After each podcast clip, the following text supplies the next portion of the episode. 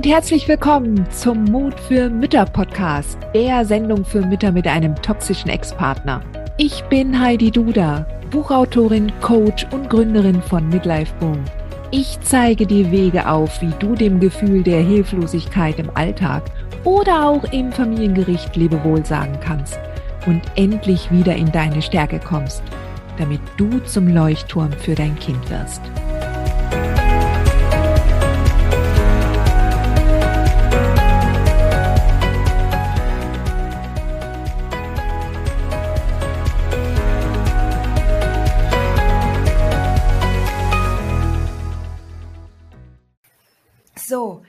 Herzlich willkommen zum Podcast Mut für Mütter. Ich freue mich total, dass du wieder dabei bist und zuhörst. Und heute habe ich einen ganz besonderen Gast, die Anna Maria aus dem Club der mutigen Mütter, die sich freundlicherweise bereit erklärt hat, ähm, für ein Interview äh, Rede und Antwort zu stehen, um vielleicht auch der einen oder anderen Mama unter den Zuhörerinnen eine oder zwei neue Ideen zu schenken, wie wir besser mit unseren toxischen Ex umgehen können. Oder zumindest wird sie dir erzählen, was ähm, sie selber gelernt hat in den letzten anderthalb Jahren. Herzlich willkommen, Anna-Maria. Ich finde es so schön, dass du da bist. Ja, vielen Dank für die Einladung. Anna-Maria, erzähl doch den Zuhörerinnen ein bisschen was von dir, wer du bist, vielleicht auch wie alt du bist und wie viele Kinder du hast. Hm. Ähm, wer bin ich? Also ich bin Anfang 40. Ich habe ähm, zwei kleine Kinder, Schulkind und Kindergartenkind. Und ich bin jetzt seit ähm, zwei Jahren getrennt. Und ähm, ich glaube, ich habe ähm, eine ziemlich abenteuerliche Trennungsgeschichte hinter mir. Okay, inwiefern abenteuerlich? Ähm, mein Weg hat übers Frauenhaus geführt dann tatsächlich, was jetzt doch eher eine seltene Variante zum Glück eigentlich ist. Mhm. Ich bin mir gar nicht mal so sicher, ob das so selten ist, weil viele Mamas, die einen toxischen Ex-Partner haben und Kindsvater, die äh, und die ganz schnell eine Lösung brauchen, ähm, da ist das Frauenhaus tatsächlich eine, eine sehr gute und valide Lösung. Und das kommt nicht so selten vor, Anna-Maria. Ich glaube das nicht. Das kriegen wir vielleicht nur nicht alle immer so mit.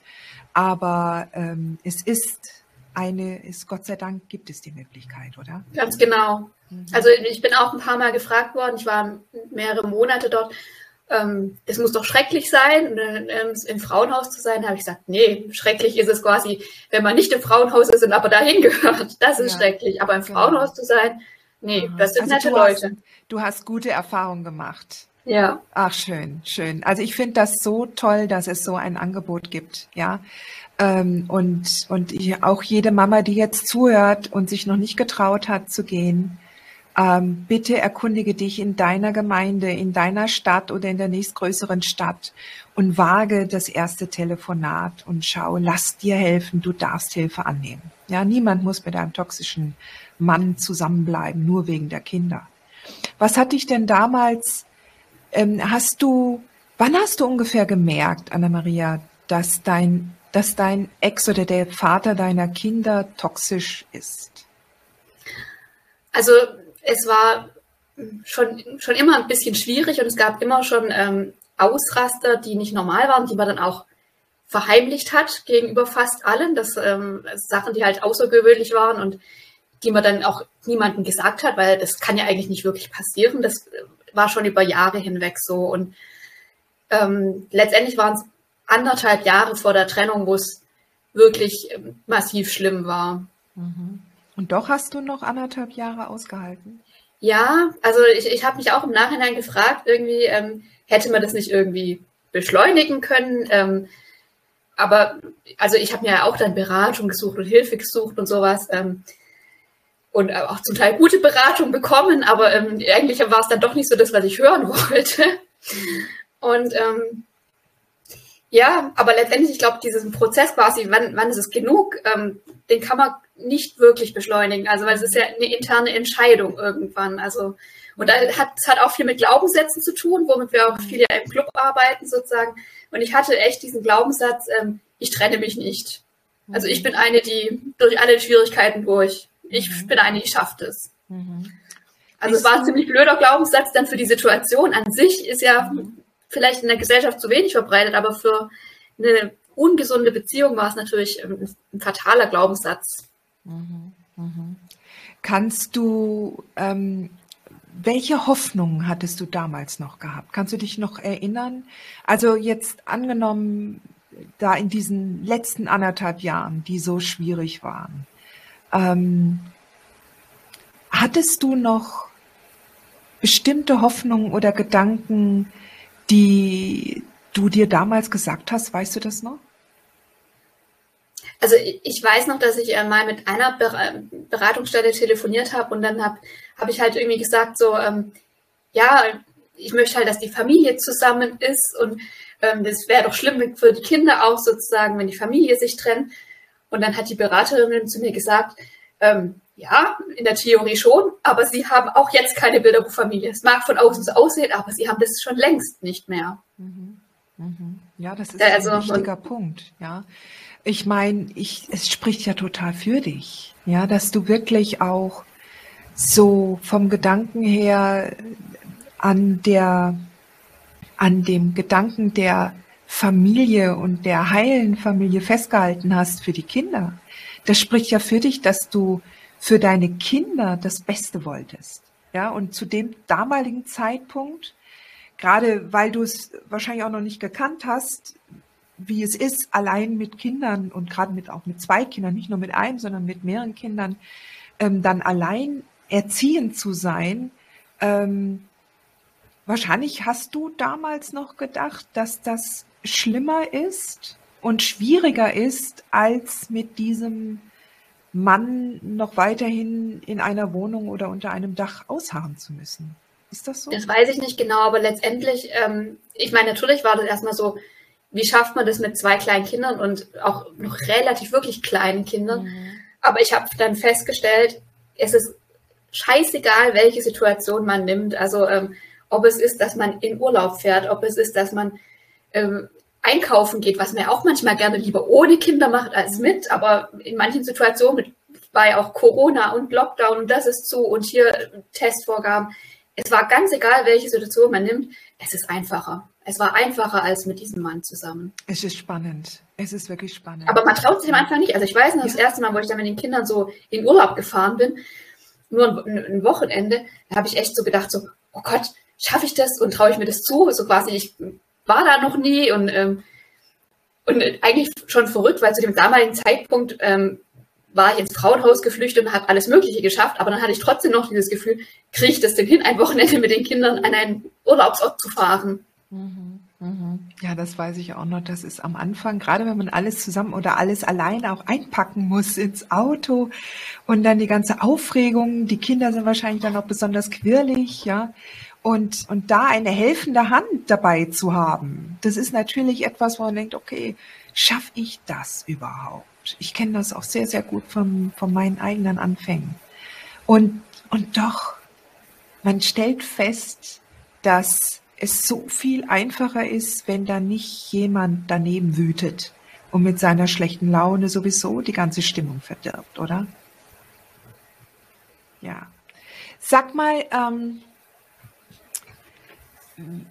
als du dann den Entschluss gefasst hast und bist ins Frauenhaus gegangen, ähm, und du hast ja auch jetzt gesagt, du bist auch gleich mehrere Monate lang dort geblieben.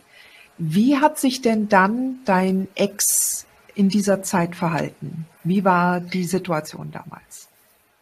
Also im Prinzip, ähm, also wir haben die Leute so gesagt, ja, wenn du das erstmal geschafft hast, dann hast du das Schlimmste geschafft. Das das ähm, war leider dann nicht so, ehrlich gesagt. Also es war nicht da quasi durchatmen, sondern ähm, ich kam an und dann quasi hatte ich zwei Tage später ähm, Kindesentzug und ich soll die Kinder zurückgeben. Also, das, also er ist sofort ähm, vor Gericht gegangen, oder was? Ja, es ging, es ging sofort vor Gericht. Also ich hatte quasi ähm, direkt dann auch den ersten, also für alle, die zuhören, erst zum Anwalt, dann trennen. Mhm. Ist immer besser, aber ich bin mit mir im Reinen, weil ich habe Gott sei Dank eine wunderbare Anwältin mhm. bekommen auf diese Art und Weise. Von dem her ist alles okay. Aber mhm. Lieber erst zum Anwalt und dann trennen, wenn man noch die Möglichkeit hat und den, einen gewissen Vorlauf haben kann. Das, das würde ich schon noch allen mitgeben. Mhm. Aber es ging wirklich sofort los. Also sofort quasi mit Anwalt schreiben. Mhm. Hattest du denn nicht auch im Frauenhaus auch sofort die Möglichkeit, rechtliche Beratung zu bekommen? Haben die nicht auch gleich gesagt? Die haben, die haben mir tatsächlich geholfen. Also die haben dafür gesorgt, dass ich dann sofort einen Termin mit einer Anwältin habe. Äh, genau, da sind die nämlich auch spezialisiert. Also lasst euch nicht davon abhalten. Natürlich ist es wichtig, wenn ihr wisst, ihr, ihr könnt nicht mehr, ihr wollt nicht mehr, Ihr könnt auf jeden Fall sucht euch einen, sucht dir einen guten Anwalt, eine gute Anwältin vorher. Plane den Auszug oder den äh, Weggang mit dem Kind strategisch zusammen mit dem Anwalt. Sicher dich ab. Hab auch Gespräche schon mit dem Jugendamt. All das kann man vorbereiten. Aber jetzt, wenn halt tatsächlich körperliche Übergriffe ähm, stattfinden, dann heißt es, Gefahr ist in Verzug und dann ist das Frauenhaus die erste Stelle. Ja, da kann man nicht großartig noch lange ähm, äh, rummachen mit einem Anwalt. Da muss wirklich schnell eine Lösung her. Ja. Bei mir war es tatsächlich auch so, ich hatte zuerst Kontakt mit dem Jugendamt und bin dann ins Frauenhaus. Mhm. Ähm, bei mir ist es so gewesen, dass ähm, ich habe eine Person hat quasi Bescheid gewusst, in, in, in welcher Situation ich mich befinde. Mhm. Und dann ist in kurzer Zeit ist relativ viel passiert. Und dann ähm, war das auch schwieriger auszuhalten. Dann habe ich eine zweite Person, einer zweiten Person Bescheid gesagt. Mhm. Und die hatte sich dann ganz arg Sorgen gemacht um mich und um eins meiner Kinder. Und dann hat die das Jugendamt kontaktiert. Das ohne heißt, das vorher ähm, mit dir zu besprechen? Ohne das vorher mit mir zu besprechen. Ja. Ja. ja.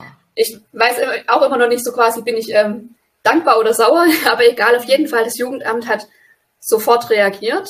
Also da ging eine E-Mail ans Jugendamt und dann hat das Jugendamt sofort die Person angerufen und hat mit der gesprochen. Und dann ähm, am selben Tag hatte ich noch ein Telefonat mit dem Jugendamt. Okay.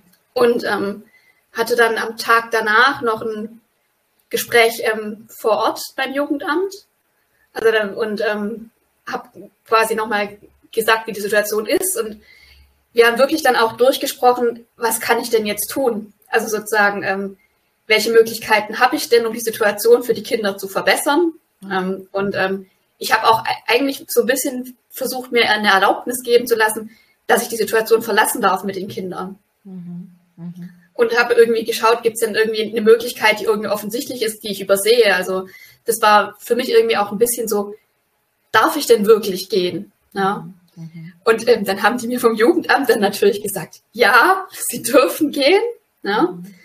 Und ähm, dann hatte ich zwei Tage später ähm, dann tatsächlich auch schon das Gespräch mit meinen Anwälten, also oder heißt, zwei Tage nachdem ich halt ähm, gegangen bin, hatte ich das Gespräch mit der Anwältin. Und dann sagt mir die Anwältin, ja, das kann Ihnen das Jugendamt gar nicht sagen. Ähm, das Jugendamt hat gar nicht das Recht, Ihnen das zu sagen und eigentlich dürfen Sie nicht gehen. Mhm.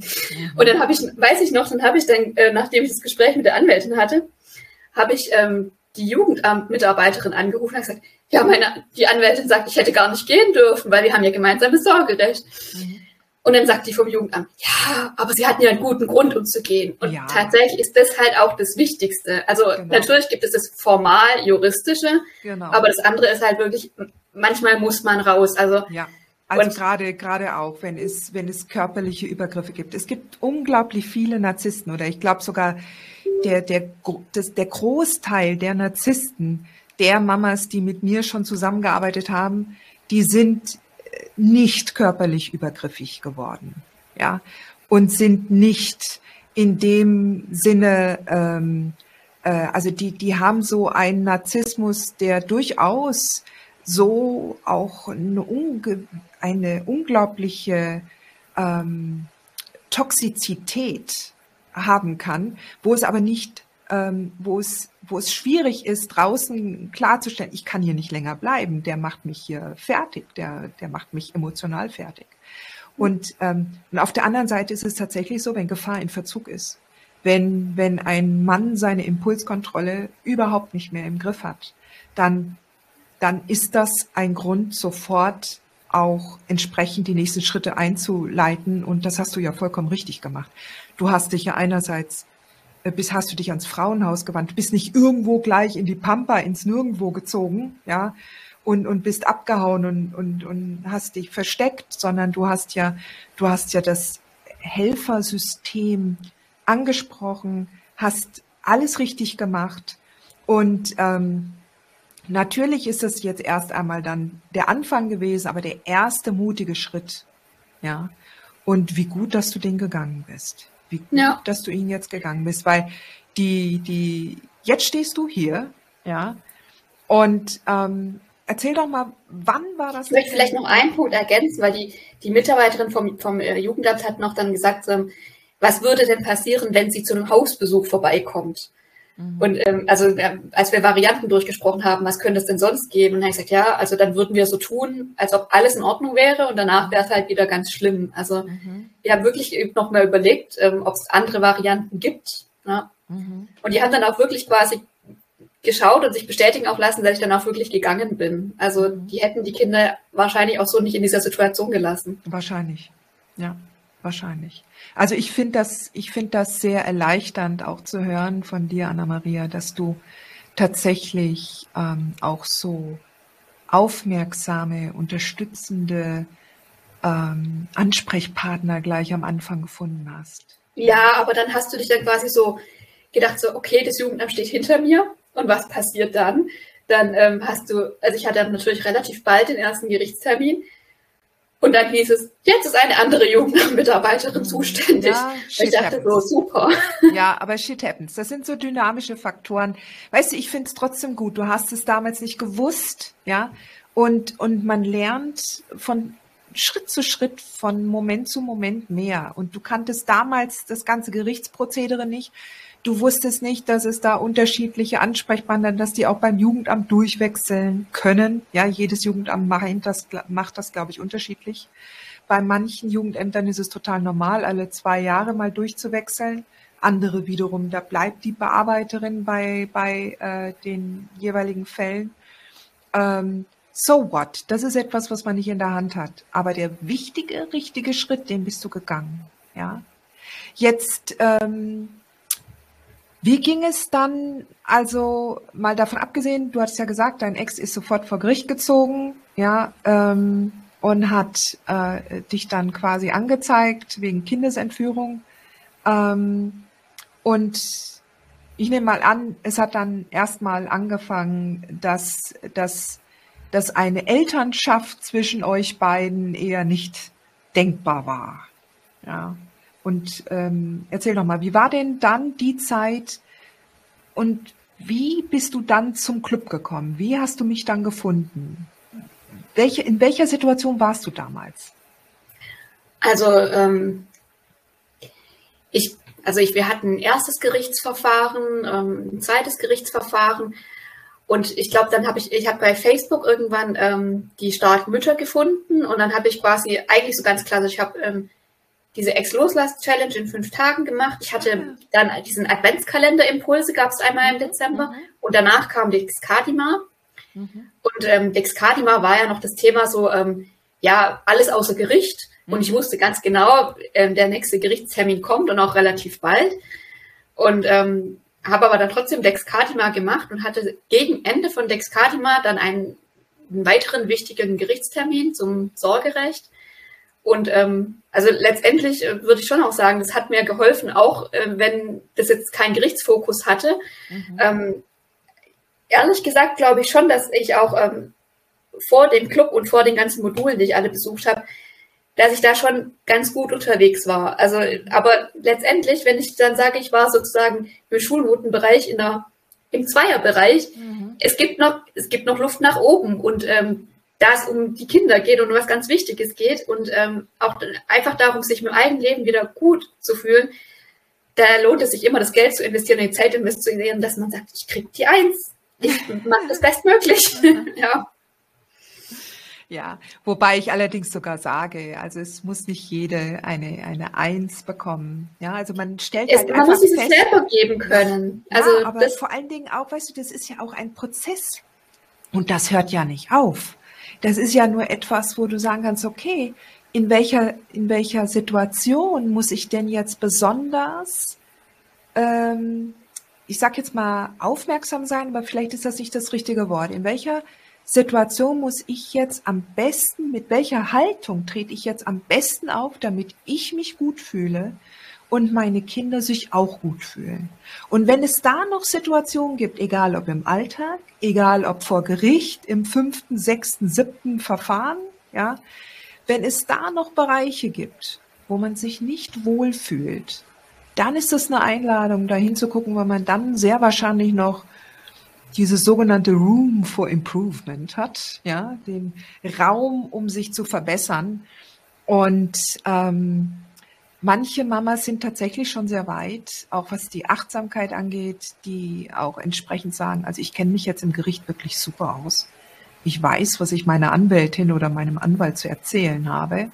Und ich kenne mich auch gut im Rechtlichen aus. Aber wie ich jetzt diese Trigger, diese körperlichen Trigger in den Griff bekomme, wenn ich im Gerichtssaal neben diesem Mann sitze oder auf dem Flur mich mit dem treffe, ja, oder wie fange ich mein Kind auf, wenn es aus dem Umgang wieder zurückkommt? Oder was mache ich mit meinem Kind, wenn es gar nicht in den Umgang will? Wie, wie ging es denn damals deinen Kindern überhaupt? Also ehrlich gesagt, meine Kinder, die ähm, haben nicht, die haben ja das, das, was die Kinder im Alltag erleben, ist ja das, was sie für normal erachten, nur dass es halt eigentlich nicht, nicht normal war. Mhm. Das heißt, die haben eigentlich das nicht verstanden. Also die haben, also ich bin dann tatsächlich von, vom älteren Kind dann gefragt worden. Also dann war ja irgendwie klar, wir sind im Frauenhaus und was ist ein Frauenhaus? Da sind halt dann keine Männer und warum sind da keine Männer? Und dann hat, hat er mich gefragt, ja, ja, Mama, hast du das auch schon erlebt?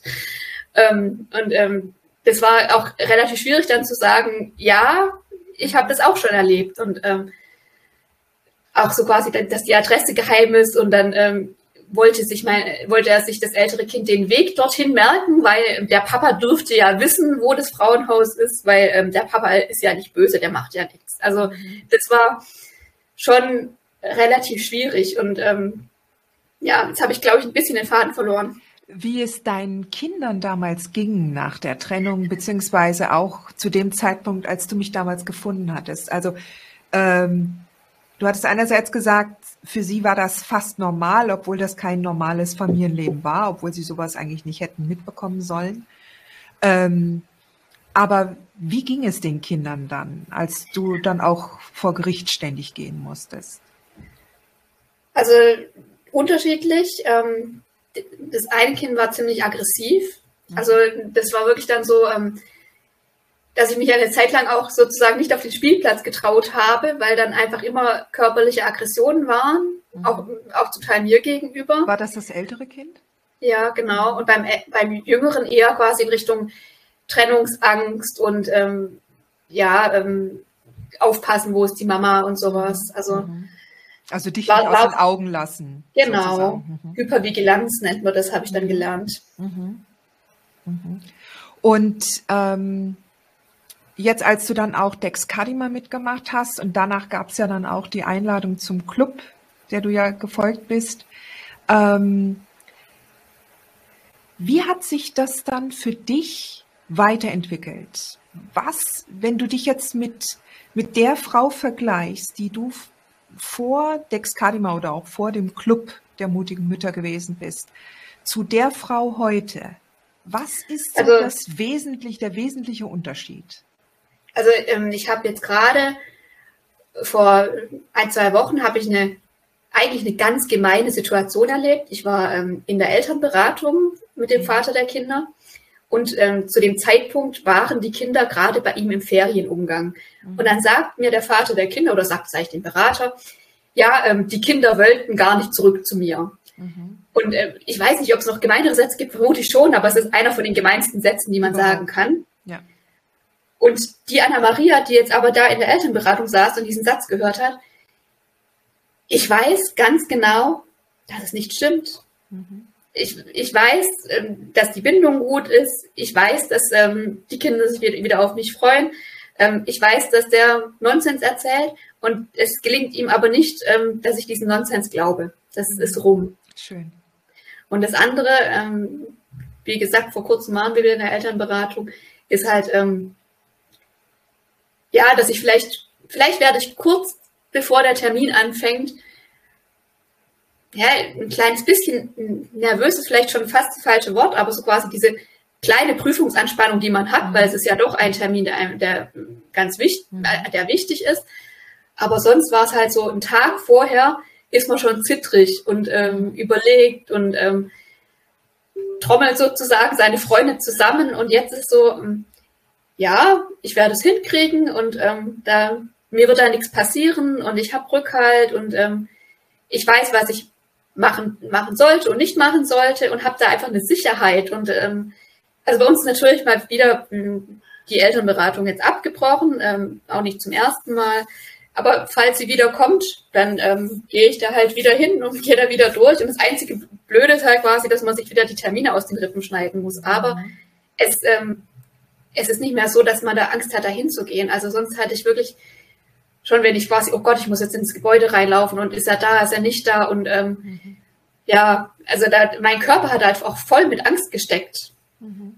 Die ähm, ist, die habe ich einfach ein Stück weit abgebaut, Gott sei Dank, Halleluja. Sehr gut, sehr gut. Das ähm, finde ich, ähm, das finde ich sehr bemerkenswert. Echt, vor allen Dingen gerade ähm, äh, bei dem, bei äh, deinem toxischen Ex, also der ja wirklich nun voll aufgedreht hat, gleich, gleich von Anfang an. Also ähm, vor der Trennung war es so, ich hatte ja eine Person, die Bescheid wusste mhm. und die hat dann mich immer wieder, hat die mich gefragt, ja sag mal, hast du keine Angst?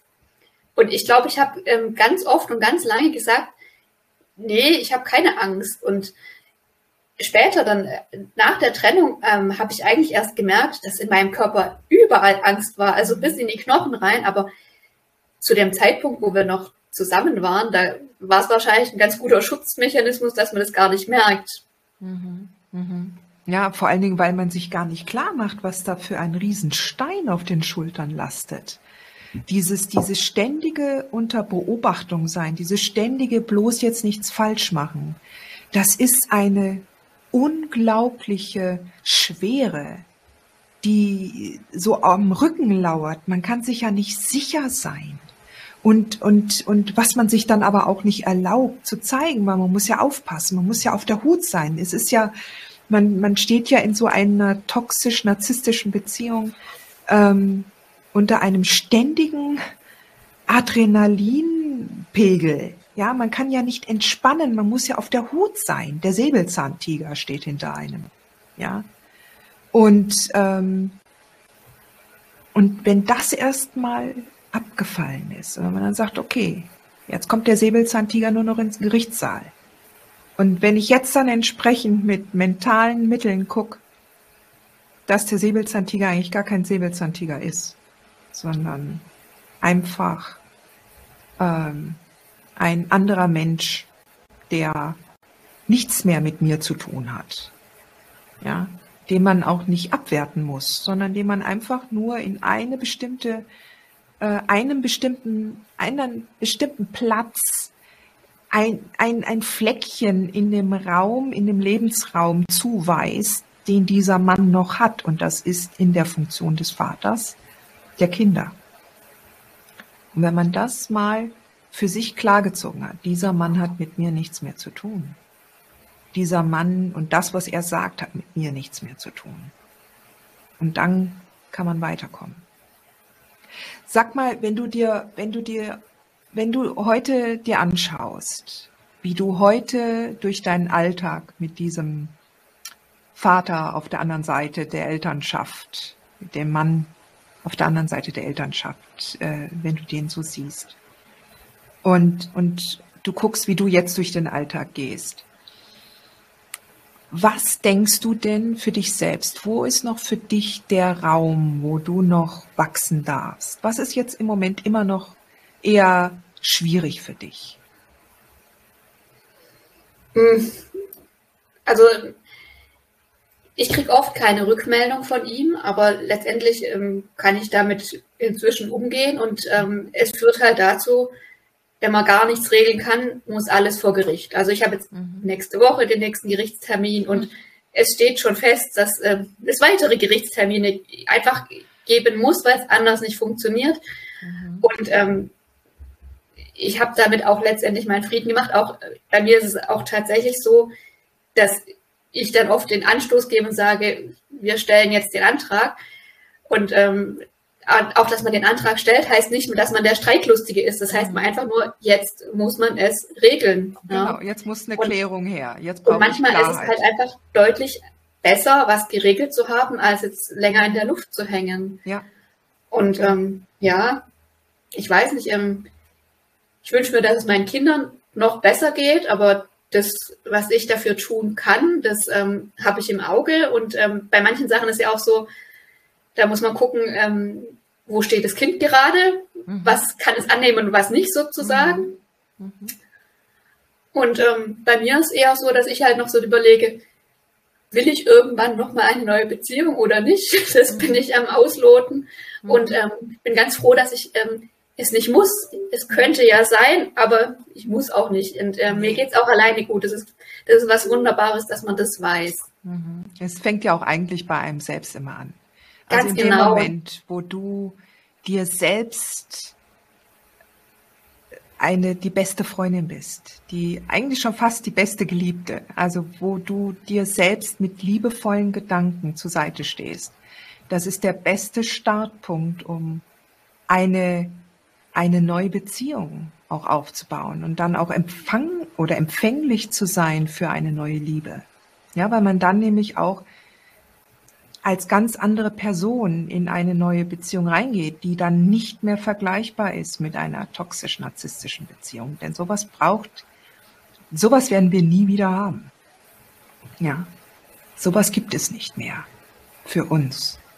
Und, und die beste der beste Schutzschild, dass wir solche Männer gar nicht erstmal anziehen, ähm, ist halt tatsächlich so, sich so liebevoll sich selbst gegenüber auch den eigenen Fehlern und auch der eigenen, den eigenen Macken, ja, und dem, was einen so, so ein bisschen eckig und kantig macht, ja. Und, ähm, und das bringt uns dann den Menschen näher, die selber auch so sind. Und wenn wir nicht mehr, äh, und wenn wir diesen Schutzschild dann aufgebaut haben, ist das eine große, große Sicherheit. Und gerade jetzt auch, wo du weißt, dass du das alles wuppen kannst, ja, alleine mit deinen zwei, ähm, da, du brauchst keinen Mann, das braucht, wir brauchen keine Partner, um unser Leben in den Griff zu kriegen. Aber ähm, manchmal ist es halt einfach auch ein Entwicklungsschritt von nie wieder, kann ich mir vorstellen, jemals wieder mit einem Mann zusammen zu sein und wieder ähnliche Probleme zu haben wie damals in dieser fürchterlichen Beziehung, hin zu, ich bin jetzt bereit, denn ich weiß, ich weiß zu 100 Prozent, dass ich solche Männer nicht mehr anziehe. Ja, das ist ein Entwicklungsschritt. Und das hat nichts damit zu tun, ob man jetzt einen Partner braucht oder nicht, sondern es hat einfach mit, damit was zu tun, ähm, wie ich selbst mit mir umgehe und wie ich mich achte und wie ich auch meine Grenzen kenne und wie ich die auch kommunizieren kann und wie ich mich selber auch sehe als liebenswerter Mensch. Ja. Also ich denke, dass man letztendlich ja Barrieren aufbaut. Also sag mal, dann sagt man quasi, nie wieder eine Beziehung, nie wieder jemand, der mit mir zusammen wohnt, nie wieder heiraten. Das sind lauter Barrieren letztendlich. Und ich glaube, wenn man halt weiter ist in seiner Entwicklung, dann stellt man fest, ah, also diese eine Barriere, die brauche ich nicht mehr. Mhm. Ja. Und äh, zum Beispiel eine Barriere, dass ich so, ähm, dass man, dass ich finanziell immer sauber einfach nur für mich und die Kinder zuständig bin, das ist, das will ich nie wieder anders haben. Mhm. Aber andere Barrieren kann man, kann man dann irgendwann Fragezeichen hinsetzen, so, brauche ich die wirklich noch? Also, also ehrlich gesagt, ich könnte mir jetzt keinen guten Grund vorstellen, warum ich jemals nochmal heiraten sollte, weil das habe ich schon mal erlebt. Das muss nicht nochmal sein, ehrlich gesagt. Aber ähm, es ist jetzt nicht so, ähm, ja, also manche Barrieren kann man ja auch wieder abbauen. Ja, also vor allen Dingen haben die aber auch eine Funktion. Also sie sind ja hilfreich. Sie bieten ja also bestimmte Barrieren oder erstmal Hindernisse oder oder Gedankengänge, ja, haben vielleicht so für eine gewisse Zeit eine gute Funktion. Ja, Die können dann sagen, okay, also ich brauche jetzt hier mich nicht mehr zu rechtfertigen, ich muss jetzt niemandem mehr erklären, dass ich nicht mehr heiraten will. Ich werde einfach nicht mehr heiraten. Oder ähm, äh, ich kann mir jetzt in der Situation, in der ich bin, kann ich mir im Moment keine Beziehung vorstellen. Das ist erstmal hilfreich, weil du kannst dich dann auf andere Themen konzentrieren, weil dieses Thema äh, hat jetzt im Moment dann keinen Raum. Und dann, wenn du wächst im Innern und auf einmal feststellst, oh, ja, ähm, es ist so viel anders, die Frau, die ich jetzt im Innern schon geworden bin und das, was ich schon entdeckt habe in mir, dieses Strahlen, dieses Leuchten, ich möchte das gern wieder teilen mit jemandem, ja. Und ähm, machen wir uns auch nichts vor. Also ich sage es jetzt mal auch ganz direkt, wenn wir aus toxisch-narzisstischen Beziehungen kommen, dann haben wir halt auch ähm, gewisse sexuelle Erlebnisse hinter uns, die nun mal nicht gerade ähm, so besonders ermutigend sind, jetzt wieder äh, frohen Mutes auf ein, auf das andere Geschlecht zuzugehen. Ja, also auch das will erstmal geheilt sein. Wir, wir haben wahrscheinlich auch Glaubenssätze aufgenommen, je nachdem, was wir auch gehört haben währenddessen.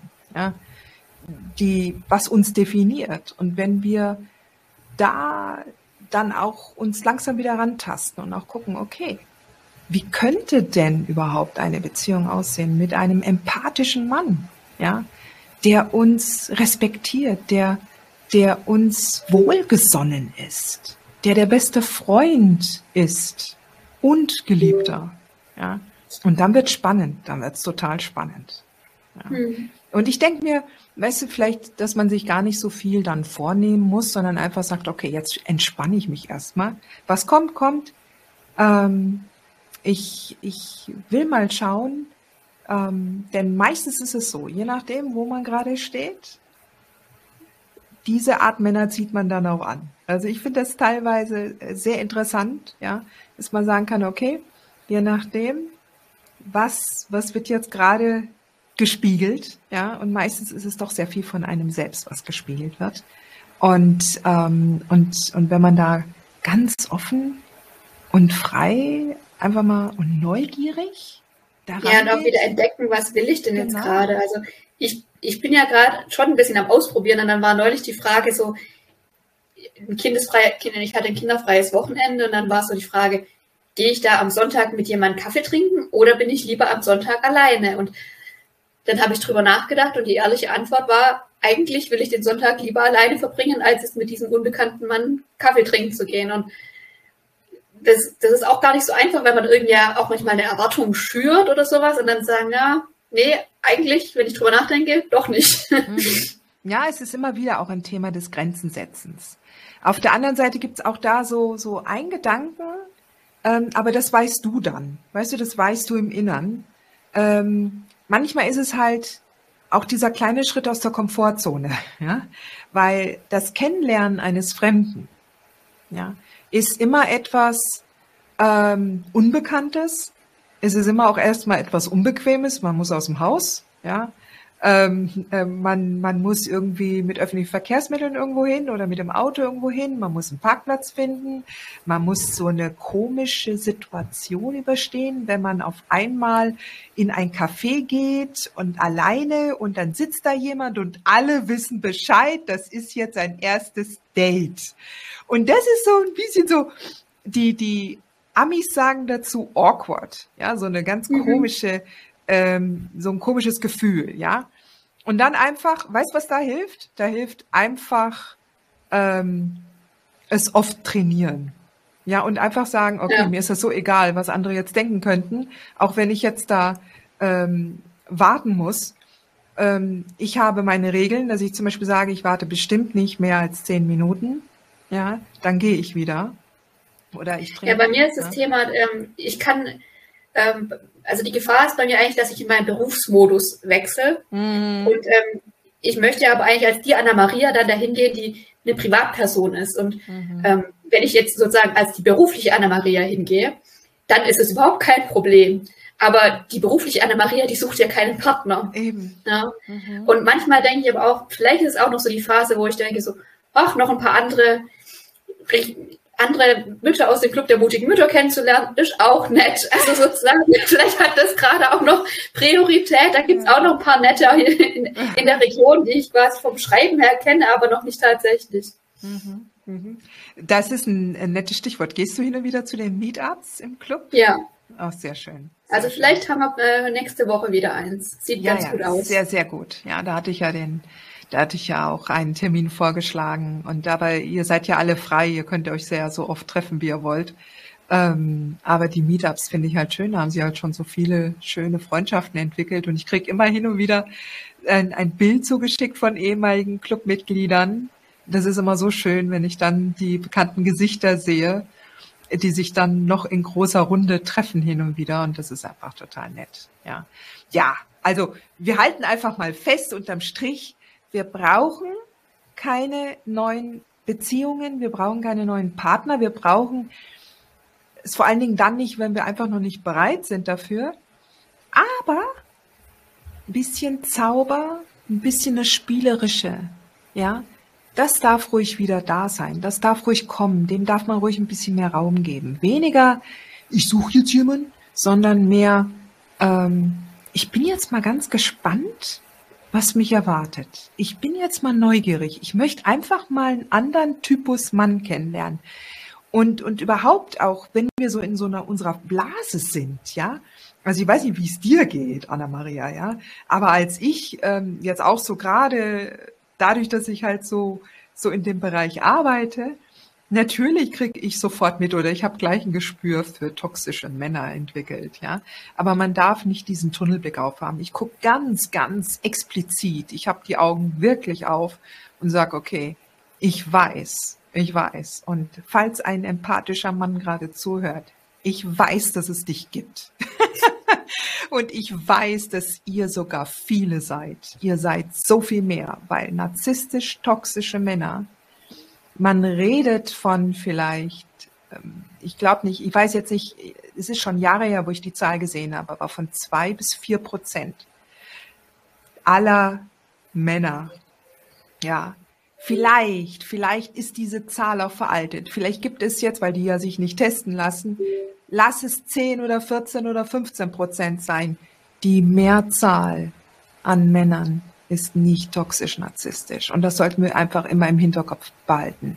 Und wenn wir uns vornehmen und uns die Intention setzen, ich lerne nur noch empathische Männer kennen, ja, äh, ist immer noch die Frage, ob man sich dann verliebt. Man muss ja nicht in, sich in jeden empathischen Mann verlieben, ja. Also es ist ja, das können ja auch gute Freunde werden, aber es gibt sie da draußen. Ich weiß es. Ich weiß es. Ja, ich weiß es. Und deshalb neugierig bleiben, offen bleiben. Und das war jetzt ja ein netter Exkurs ins Thema, wie kann man anfangen zu segeln ähm, und sich wieder für andere Männer öffnen.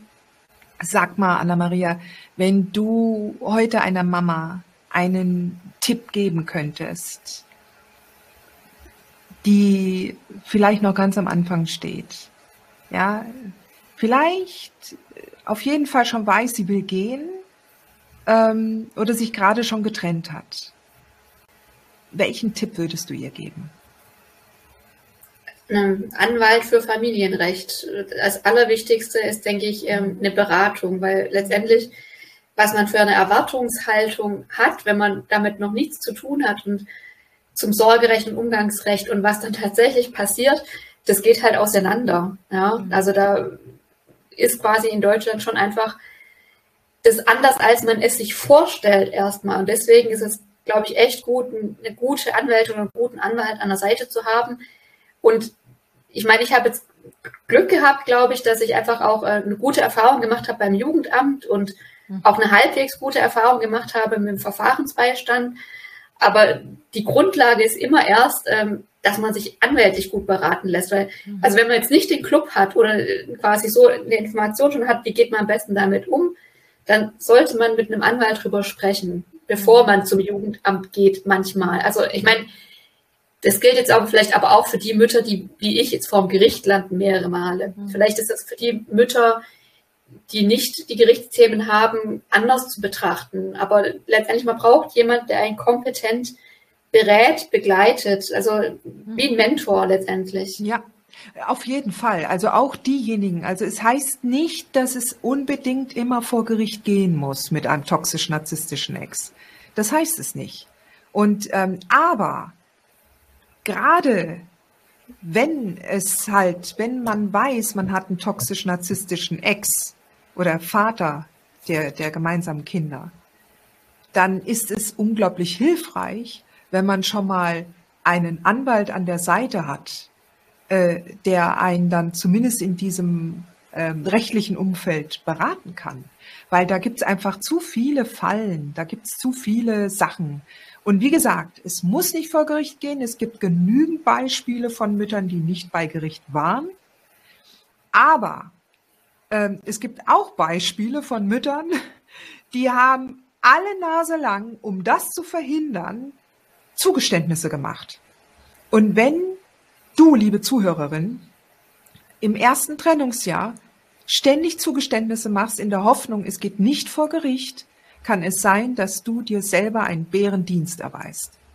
Weil dann kannst du dir solche Fakten schon geschaffen haben und ein Narzisst oder ein toxischer Vater, der wird einfach nicht aufhören mit seinen Forderungen. Und du kannst dem vorher schon den Finger oder die ganze Hand gereicht haben. Er wird immer mehr wollen und er wird vergessen haben, dass du ihm das mal äh, äh, schon eingeräumt hattest. Und wenn du dann irgendwann mal vor einer Situation stehst, wo du nicht mehr auskannst, dann kann auch kein Richter mehr was anderes sagen. Der sagt dann nur, okay, jetzt leben die Kinder im Wechselmodell, jetzt leben sie schon im erweiterten Umgang, das können wir jetzt nicht mehr ändern. Also, besser, du hast vorher die rechtliche Beratung. Und auch, wenn jetzt die Anna-Maria von Anfang an einen, einen super äh, Anwalt und eine gute Unterstützung hatte, ähm, es ist nicht unüblich, dass der Anwalt mehrere Male gewechselt wird bei toxisch-narzisstischen Ex-Partnern. Ja, weil du kennst dich am Anfang noch nicht aus, aber bitte lass dich nicht aufhalten. Ja, geh mit deinem guten Bauchgefühl da rein, lern erstmal den Anwalt kennen, schau, kannst du ein gutes Team mit dem sein und ähm, und und äh, denk dran, äh, du bist mit dem letztendlich sollst du dich mit dem auf einer Ebene fühlen.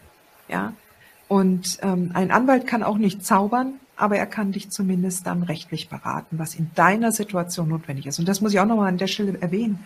Ähm, ich bin als Coach, darf ich keine rechtlichen Auskünfte geben. Könnte ich auch nicht. Ja? Weil jede Situation für jede Mama sieht anders aus. Und dementsprechend ist es total wichtig, dass du auch nicht in irgendwelchen Mütterforen nur herumfuhrwerkst, sondern du brauchst jemanden, der wirklich deine Situation jetzt vor Ort einschätzen kann und deine Möglichkeiten. Okay? Ich habe ja nächste Woche tatsächlich wieder einen Gerichtstermin und ich habe vor dem Gerichtstermin Hausaufgaben bekommen von meiner Anwältin. Mhm. Und die Hausaufgabe war, äh, mir zu überlegen, was sind meine roten Linien. Mhm. Und das finde ich, ähm, egal um welches Thema es geht, Sorgerecht, Umgangsrecht, Unterhalt, mhm. ganz egal, das ist immer eine sinnvolle Hausaufgabe. Ja, genau.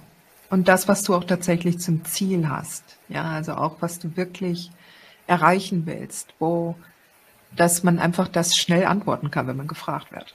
Ja.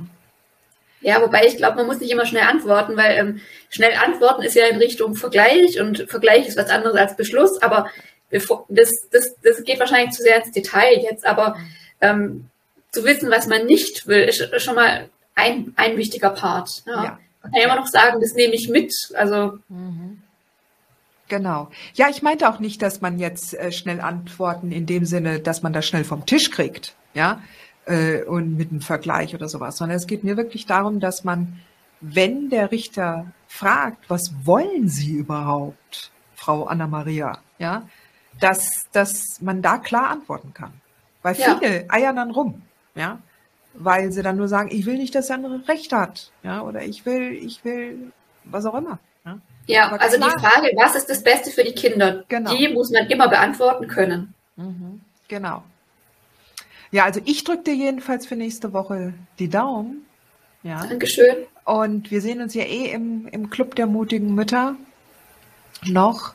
Und ähm, ja, vielen lieben Dank Anna-Maria, dass du mir deine Zeit geschenkt hast für dieses wunderbare Gespräch. Und ich glaube, du hast wirklich vielen Mamas da draußen, die jetzt im Moment noch dastehen, wo du noch vor zwei, drei Jahren gewesen bist, wirklich sehr helfen können.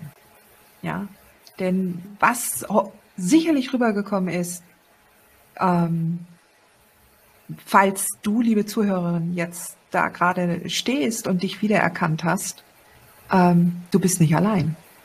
Ja, du bist nicht allein und du musst auch nicht alleine bleiben, auch wenn du ausziehst, auch wenn du alleinerziehende Single-Mom wirst. Du bist und musst nicht alleine sein. Ja, hier gibt's äh, Gemeinschaften auch für dich. Ja, es gibt sie, die Hilfe und Unterstützung. Es gibt sie so vielfältig. Im Fall von Anna Maria äh, im Frauenhaus mit dem richtigen Anwalt, auch, auch die Sachbearbeiter im Jugendamt. Es gibt sie, die Hilfe. Und natürlich, wenn du soweit bist, den Club der mutigen Mütter. Ja. Liebe Anna Maria, herzlichen Dank. Und wie gesagt, für nächste Woche, ich drücke dir die Daumen. Und ähm, ich bin schon ganz gespannt auf deinen Bericht. Ja, vielen Dank. Ich berichte dann wieder im Club. Dankeschön. Hat dir diese Folge gefallen? Dann freue ich mich, wenn du diesen Kanal abonnierst, damit du auch keine neue Folge mehr verpasst. Und solltest du noch nicht den Mutmach Freitag abonniert haben, dann lade ich dich herzlich ein, das hier auch nachzuholen. Du findest in den Show Notes unten den Link dazu. Der Mutmach Freitag ist etwas ganz Besonderes. Jeden Freitag bekommst du dann in deine E-Mail-Inbox eine Information, wenn ich jetzt zum Beispiel einen neuen Blogartikel geschrieben habe oder du erfährst weitere hilfreiche Tipps und Werkzeuge, die das Wochenende für dich einläuten. Ich freue mich, wenn du mitmachst und wünsche dir noch einen wunderschönen Tag.